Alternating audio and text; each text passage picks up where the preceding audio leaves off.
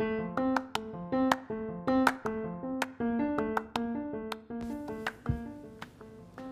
はようございます。豆柴が日替わりでお送りする豆柴の放送室。月曜担当の豆柴は私看護師2年生のいつきです。いっちゃんって呼んでね。皆さん今週も始まりました。どんな1週間にしていきますか？さて始まりました。豆柴の放送室。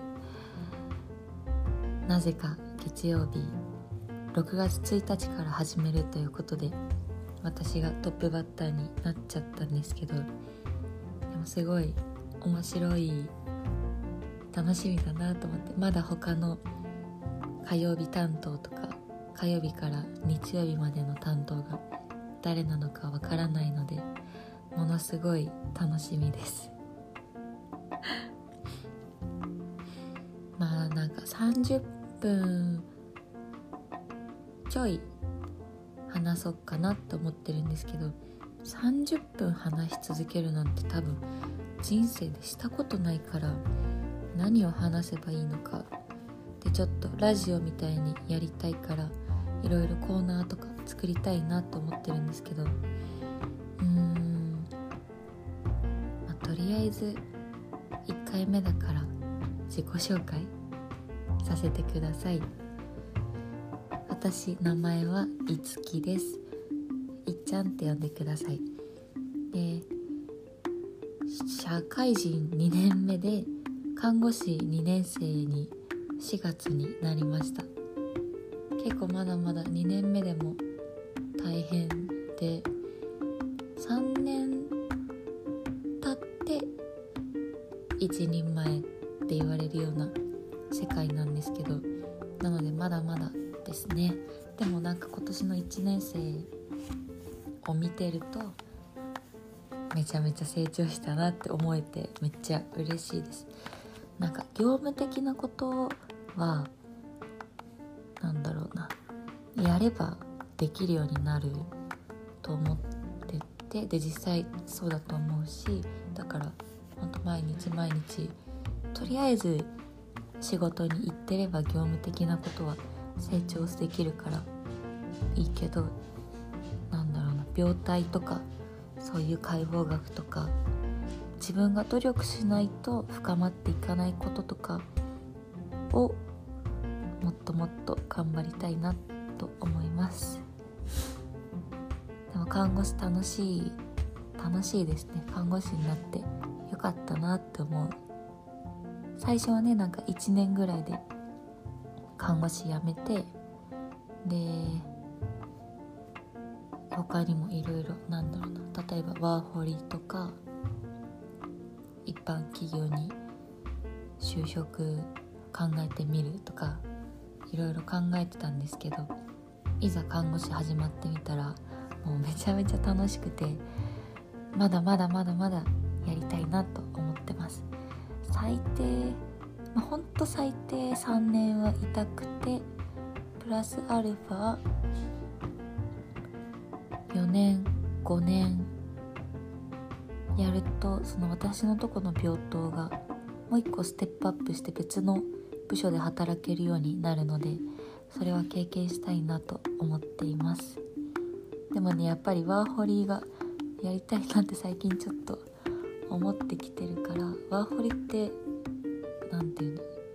期限あるじゃないですか。だいたい20代30歳手前だっけ？それぐらいの期限があるから私今2324の代なので。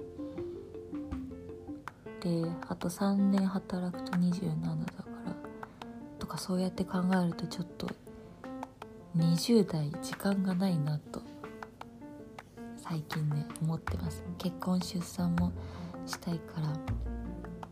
まあとりあえずは目の前の看護師頑張っていきたいなと思っています。で好きなことは旅行が好き。旅行とあとはディズニーが好きです。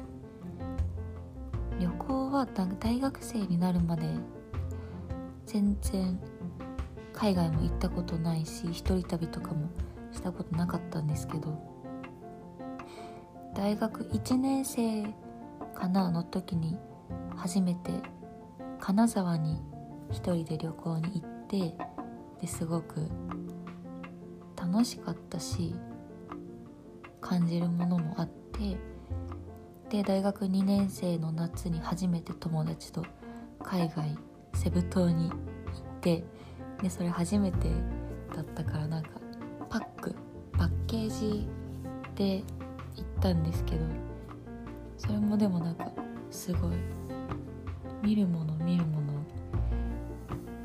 全部新鮮で食べ物も楽しかった楽しかった楽しかったしそこで出会う人とかも全部楽しかったしすっごい良かった。そこから結構海外に行きたい気持ちが出てきてでその後いろいろバックパッカーとかもやったしで東南アジアぐるっと回ったりとか。あとはでも北欧とかもね行ったんですよね。大きいガラガラ持って北欧。夏と冬。なぜか両方北欧に 行って。でオーロラもちょっと見たしサンタさんにもね会えた。フィンランド。すごい良かった。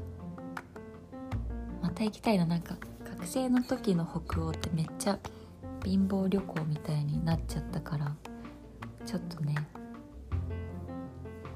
もっとしっかり行きたいかな。うん。冬のね北欧はねマジでなんか死を覚悟する寒さでした。マジで。あれはやばかった本当に。なんか Airbnb で宿予約しててでうん。私の携帯で予約しててで友達ももちろん携帯持ってたんですけどそのフィンランドのヘルシンキからロバニエミっていう北の町もっと北の町そこでオーロラとか見ようと思ってたんですけどでその町に向かう電車に数時間ぐらい乗って行ってでそこで w i f i 使えたのかな？で携帯触ってて充電もしながら触っててでも70%ぐらい残っててでも地図ももう送ってくれてたし道もなんかすぐ駅から近そうだったから大丈夫だろうと思ったんだけどめちゃめちゃ大きい実際駅着いてで私たちもそれぞれめちゃめちゃ大きいガラガラ持ってるし地面は雪だし上からも雪降ってるしマジで寒いしいや本当にそれでなんかね道に迷ったか何かでちょっと時間かかっちゃってで地図送ってくれたそのエアビーのホストの方が送ってくれた地図でそのお家のとこまで行ったんだけどそれらしきお家がなくてもうほんとやばかった。それで寒いから電源も切れちゃったの。携帯の。マジでやばいよね。でどうしたんだっけな。携帯の電源切れちゃうしお家もどこか。わからないしででめっちゃ寒くて足とか手とかの感覚マジでなくて本当にそこでなんか一瞬あ人ってこうやって死ぬのかもしれないってマジでちょっとだけ思ったんだけどなんかそこら辺にある。そこが住宅街だったんですけどでも日本みたいにあんなお家の隣がお家でお家お家お家みたいな感じじゃ全然なくてお家で 100m とか 50m とか歩いて次のお家みたいな感じでほんとお家がまばらにあったんですけど、まあ、それでもどうにか近くのお家にピンポンしてでここら辺でエアビーのホストやってる人いませんか？みたいな感じで聞いてで3軒目ぐらいそれでも見つけられなかったんだけど3軒目ぐらいのお家の人のとこに行ってもそれでもダメでででもほんと寒すぎてやばいやばいってなってでとりあえず1軒目のとこに戻ってもう一回本当ちょっとどうしても探してるんですけどみたいな感じで言ったらお家の中に入れてくれてで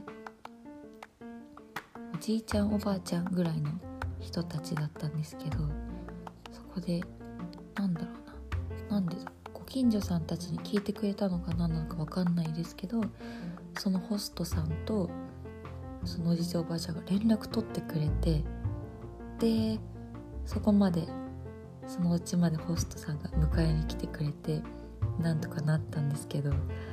いや いや本当ね冬の北欧は舐めちゃダメっていう教訓。でもめっちゃねあったかい格好してたんだけど。めっちゃ重ねに重ねていろいろ着てたけどそれでも寒くって。だからちゃんとなんか紙媒体とかで地図印刷してればよかったかなっていう。のが反省かも。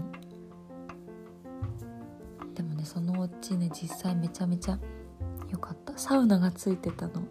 お家に。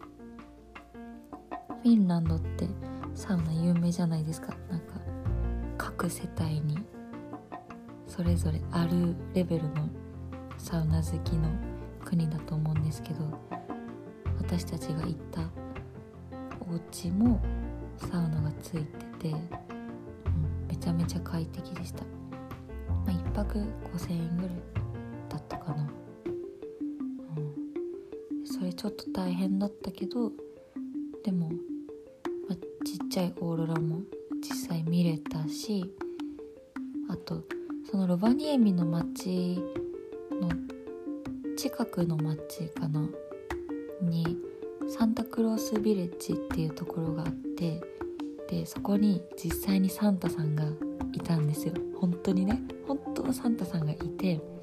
でなんかそのサンタさんのところに行くまでにいろいろ長いぐるぐるした道を通っていくああのディズニーのミッキーの家みたいな感じ。ああいうミッキーに会うまでにちょっと手前になんかミッキーのお家みたいな道を歩くじゃないですか。わかるかな？ああいう感じでそのサンタさんに会うまでにそのサンタさんのお家的なところをぐるぐる行っててでは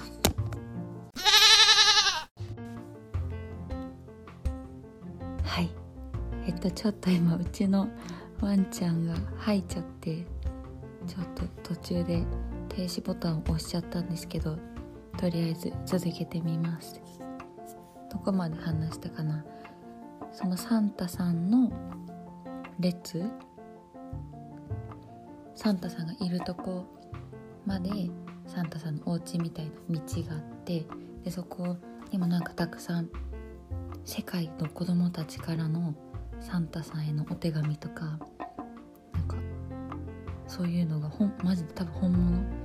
なんだけどそれがたくさんあってでその道もめちゃめちゃ楽しいしでサンタさんの周りになんかサンタさんと同じような格好をした小人たちみたいな人がたくさんいてで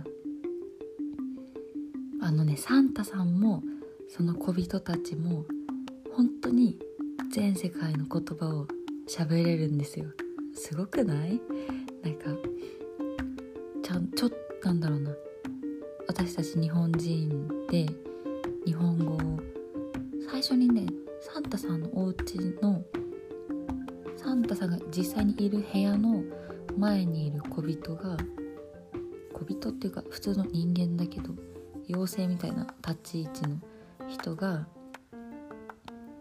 どっから来たの？どっから来たの?」って聞いてくれるのかな「どっから来たの?」って聞いてくれてで「ジャパン」って答えると確かその人も日本語で「えー」みたいな感じで反応してくれてでそのままサンタさんのとこ行くともう私たちが日本人っていうことが伝わっててで日本語でおしゃべりしてくれてで一緒に写真を撮ってくれるんですよめちゃめちゃねすっごいなんだろう夢があってあサンタさんってマジだわと思いましたそこで。サンタさんってマジで実在するんだなって思った。めっちゃねすごかった。でもねでもその写真サンタさんと撮った写真が5,000円かかるんですよ。で私たち貧乏だから買えなかったのサンタさんとの写真。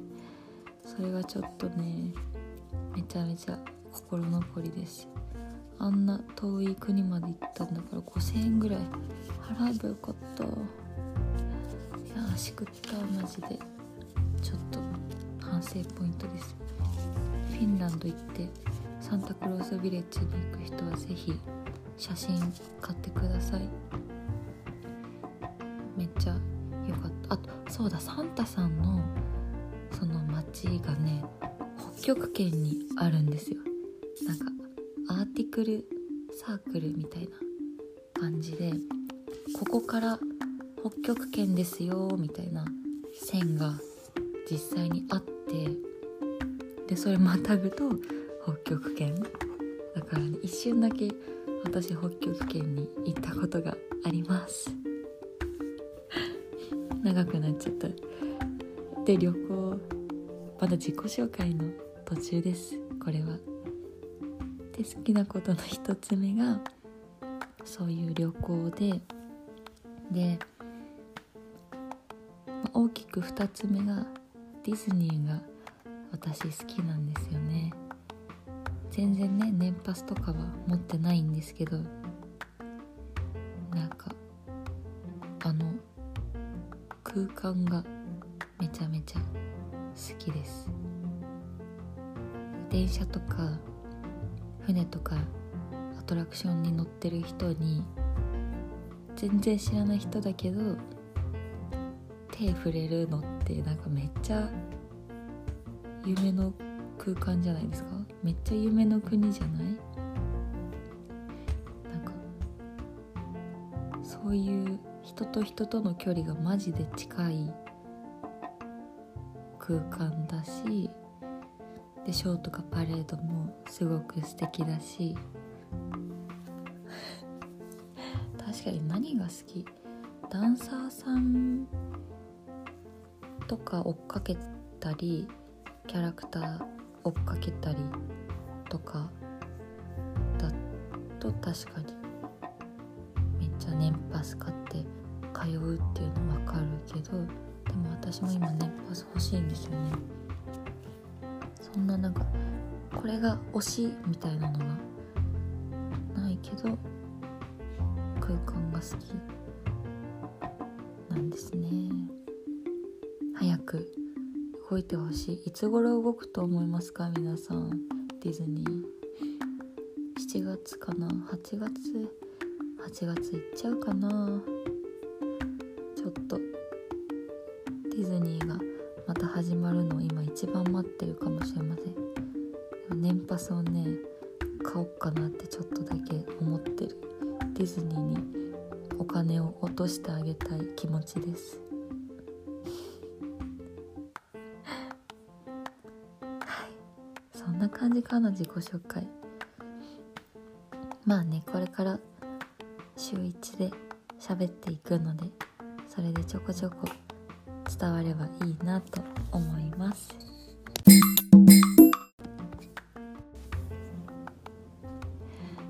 リスナーさんからの架空のお便り。はい。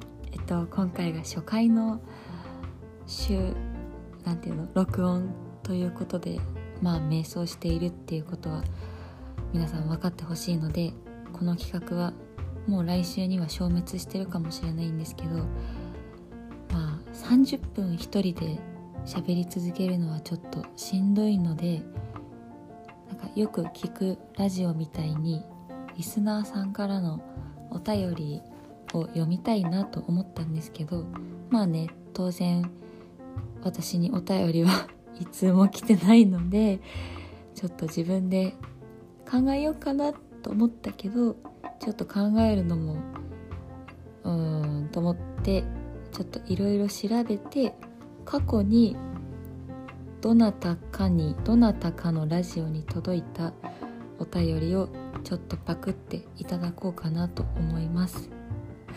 アウトかな？ダメかな？これ。どうかな？ちょっとやってみます。は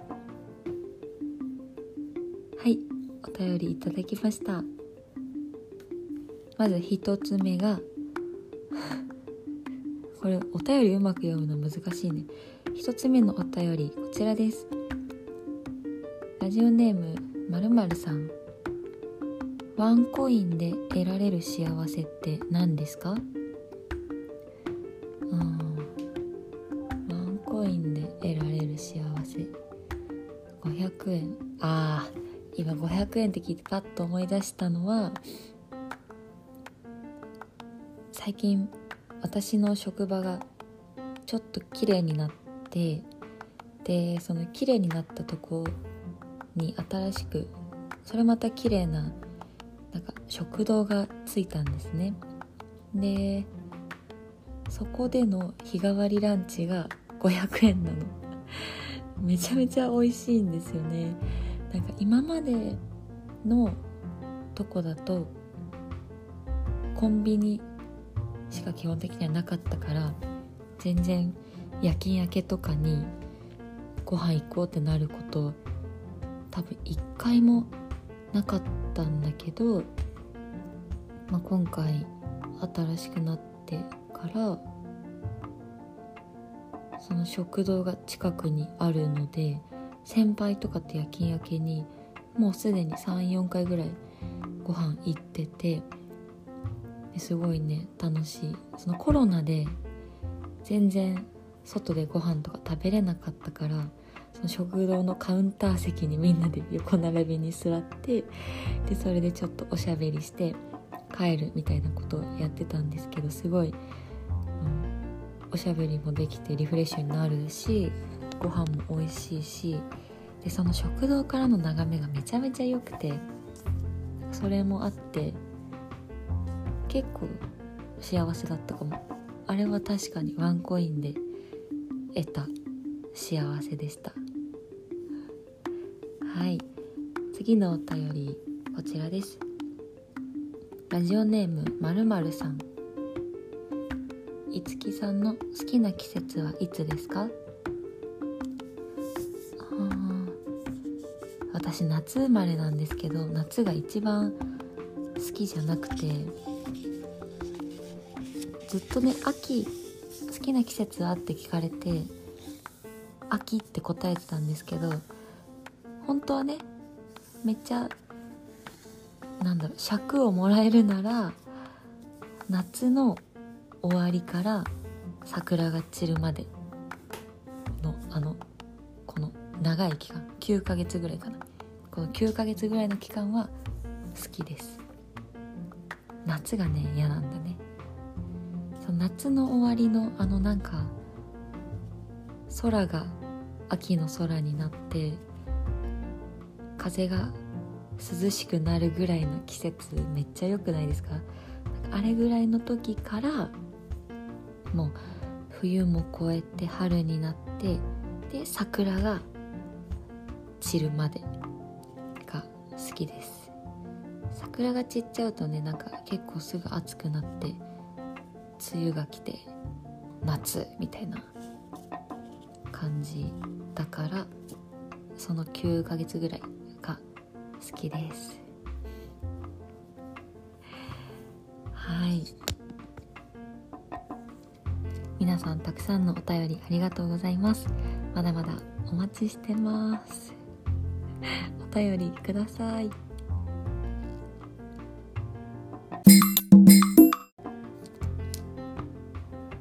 続いてのコーナーはこちら。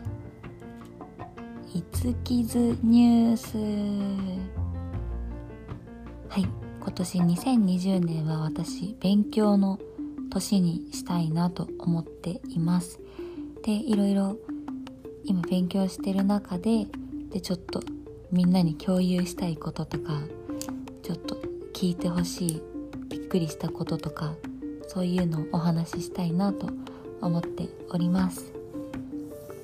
具体的にね今年勉強頑張りたいなと思ってる3つの軸は仕事の勉強とあとお金の勉強と中国語の勉強です。で今回中国語の話しようかなと思ってちょっとちょっとだけ喋らせてね現状を全然喋らないんですけど你好，我是怡西，请你叫我小怡。我的生日是七月十一号。我的工作是护士。我喜欢台湾，请多多关照。嗨。ちょっと喋れてる風だったどうかな。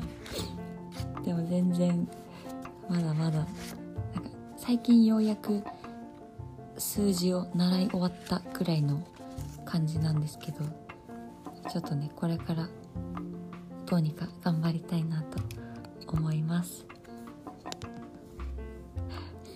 中国語いつから始めたんだっけ？1月？2月？1月かな。年明けから始めてもうちょっとで123456半年だ。すごい。もうちょっとで半年になるけどでもずっとね楽しく続けられてるからすごい。これからも頑張りたいなと思っています。ちょっとなんかみんなに共有したいこととかとはちょっとずれちゃうんですけどその中国語を勉強するにあたって聞いてほしいことがあってなんか Amazon プライムでね中国語の映画とかドラマを最近普通に面白いから見てるんですけどなんかねあの中国の映像作品のキスシーンがめっちゃなんか面白い。うん面白くてキスのスピードがねめっちゃ速いんですよ。この顔の動き。顔がこの自分のこの位置から相手のとこに行くまでのこのスピードが伝わるかな。あれめちゃめちゃ速くてちょっとね笑っちゃう。なんか普通のそういう優しいシーンとかだと全然日本みたいな感じなんですけどなんかうるさいうるさい口だなみたいな感じのシーンだとめっちゃね早いの。その男の人の顔がその元あった首の上にある顔の位置から女の人のとこに行くまでのシュッっていうね動きがめちゃめちゃ速くてちょっと面白い。あ中国はこういう表現をするんですねって思ってめっちゃ楽しいから皆さんもぜひ見てください。普通にねときめくドラマもね結構ある気がする。今まだ1個目のドラマを見てるとこなんですけど面白い。1個あ2つ目か。2つ目のドラマ見てるけどぱみんな韓国だよね。今ね。あのイデウォンイデイテウォンクラスとか愛の不時着とか私もめっちゃ見たいなと思うけどネットフリックスじゃないから見れないんですよね。いやちょっと Amazon プライムにも来てくれないかな。韓国のドラマもよく見ます最近。韓国語なんか聞き取りやすい気がする「カムサハムニダ」とか「アニョハセヨ」とかなんか中国語って日本語にない音があるけど韓国語はなんとなく日本語にない音が少ない気がします。だからなんか駅の構内とかでいろんな国の放送をしてるけど韓国語はなんとなくカタカナで聞こえる気がする。ちょっと聞いてみてください。韓国語の放送。はい。ここまで30分。私いつき一人でお送りしてきましたがいかがでしたでしょうか？ごめんなさい。ちょっとバタバタゆるゆるしてしまって。ちょっとねこれからどんどんどんどん続けていってコーナーとかも定着していけばいいなと思います。今日やったコーナーは忘れて大丈夫だと思います。来週は全然違うことやってるかも。どうかなとか言って同じことやってるかもしれないし。終わり方もちょっと分かんないね。とりあえず30分聞いてくれてありがとうございました。今月曜日の朝ですが頑張っていきましょう。今日のお相手は看護師2年目のいつきでした。バイバイ。いってらっしゃい。